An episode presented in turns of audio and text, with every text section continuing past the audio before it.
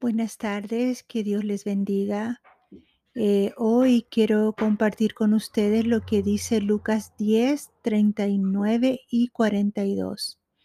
Esta tenía una hermana que se llamaba María, la cual, sentándose a los pies de Jesús, oía su palabra. Pero solo una cosa es necesaria, y María ha escogido la buena parte, la cual no le será quitada. Lucas 10, 39 y 42. Bueno, yo meditaba en este pasaje eh, donde habla que María eh, recibió junto con su hermana, recibieron a Jesús en su casa. Y María lo primero que hizo al, al llegar Jesús a su casa es que ella se sentó a sus pies y oía su palabra. Y yo pensaba en esta actitud que tuvo María de, de, buscar a Jesús, de querer sentarse a sus pies para escuchar, escuchar sus palabras, escuchar sus enseñanzas. Y, algo que yo sacaba de, de este episodio, una, una enseñanza, es la importancia de que cada día nosotros podamos pasar tiempo con el Señor de, ser igual como María, que se sentaba a los pies de, de Jesús para oír su palabra.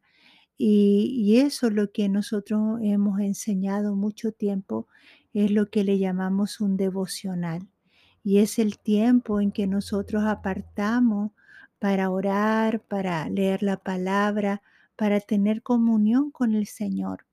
Eh, yo doy gracias a Dios porque desde que conocí a Cristo me enseñaron la importancia de tener un devocional diario y ha sido una disciplina para mí, una buena disciplina que yo he practicado durante todos estos años y, y para mí es un tiempo para estar con el Señor, para escuchar lo que Él tiene para mi vida, para conversar con Él a través de la oración, a través de la palabra. Así que yo te animo a que tú, si no tienes un tiempo con Dios diario, que comiences a pensar, buscar qué momento, porque debe ser un lugar eh, que puedas estar tranquilo, eh, buscar una hora adecuada para, para poder estar y buscar al Señor.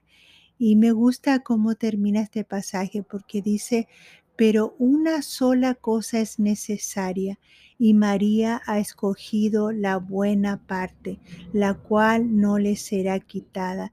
Jesús estaba probando la actitud de María, de buscarlo, de escuchar su voz, y por eso dice que ella escogió lo bueno, la buena parte que no le será quitada, que el estar con el Señor. Así que yo te animo en este día a que tomes un tiempo para pasar con el Señor.